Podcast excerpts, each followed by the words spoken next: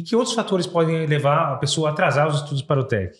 Não, então, a gente já falou isso. Primeiro, a pessoa não tem uma programação para ser seguida, esse é o principal. Mas, além disso, a gente já citou esse exemplo. A pessoa está com a programação claramente definida. Se inscrever no curso do Cardio Papers, ele tem todo o GPS traçado, uhum. simulados mensais, aulas semanais, questões de revisão, tudo bonitinho.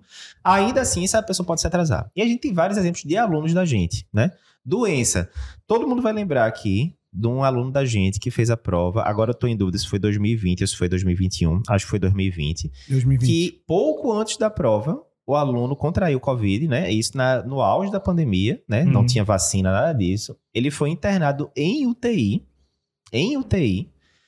E, veja só, óbvio que isso aí atrasou os estudos, né? Não preciso nem Sim. dizer. Mas mesmo assim, o cara fez a prova e a vantagem da prova online. Ele pediu para fazer a prova dentro da UTI e passou na prova. Por quê? Porque apesar de, óbvio, ele ter atrasado ali na, na reta final a revisão, né? Pessoa brigando pela vida, ele tinha cumprido um esquema de estudo nos meses anteriores eficaz. Então uhum. ele conseguiu, feito melhor que perfeito, ele ainda conseguiu passar na prova mesmo com isso. Mas Aí você pensa, não, mas veja, eu tô com, sei lá, 30 e poucos anos, tem anos que eu não adoeço, mas veja, a vida acontece. Se você for Sim. pensar no seu ciclo familiar de amigos, quantas pessoas que você conhece próximas no último ano tiveram alguma intercorrência e ficaram, sei lá, 7, 10 dias sem ir pro trabalho, né? E outro exemplo, a gente teve uma aluna que, próximo da prova, relativamente próximo da prova, ela teve um infarto. Com supra. Com supra, foi angioplastada.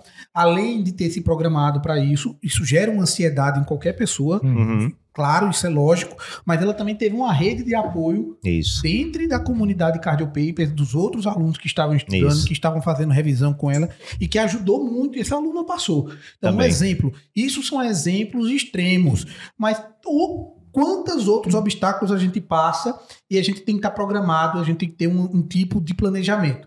E assim, Cara, eu sei que o planejamento, o plano, não vai ser 100% concretizado, uhum. mas a gente tem que ter uma margem de erro para você conseguir Isso. fazer essa, é, esse tipo de, de prova e prestar a prova de título de especialista em cardiologia, tendo sucesso e com programação e sistematização. Isso é o que o pessoal fala, né, Galego? De imagem de segurança. Charlie Munger fala muito disso. A, a, a biologia já mostra muito isso, né? A gente uhum. tem dois pulmões. Ok, Sim. se tiver alguma bronca no um, o outro consegue ficar vicariante e você segue a vida, dois rins, né? E assim por diante. Então, tem até a história lá de Roma que o povo gosta de falar, né? Que é aquele negócio, a galera construía lá os, os viadutos, aquelas coisas romanas, e depois que terminava, eles obrigavam o engenheiro a ficar embaixo do viaduto e mandava a galera passar por cima com carga total pra ver, né? A pele em risco, né? Vai cair, se cair você morre, meu amigo. E aí o que é que os caras faziam? Vamos fazer a mais de segurança, meu amigo. Bota é. aqui mais cimento, sei lá o que era na época. Bota aí 20, 30% a mais para garantir.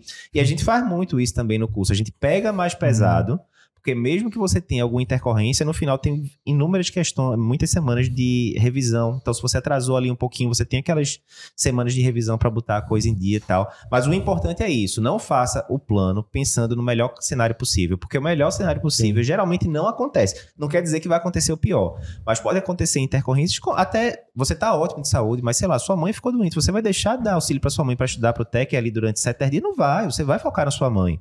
Ou filho ficando Sim. doente, alguma coisa. Às vezes tem algum problema no trabalho. Você tá lá e apareceu uma demanda, né? Ou você tá com muito paciente internado e tal. Você vai deixar o seu paciente lá precisando. Não, você vai focar no paciente naquele momento.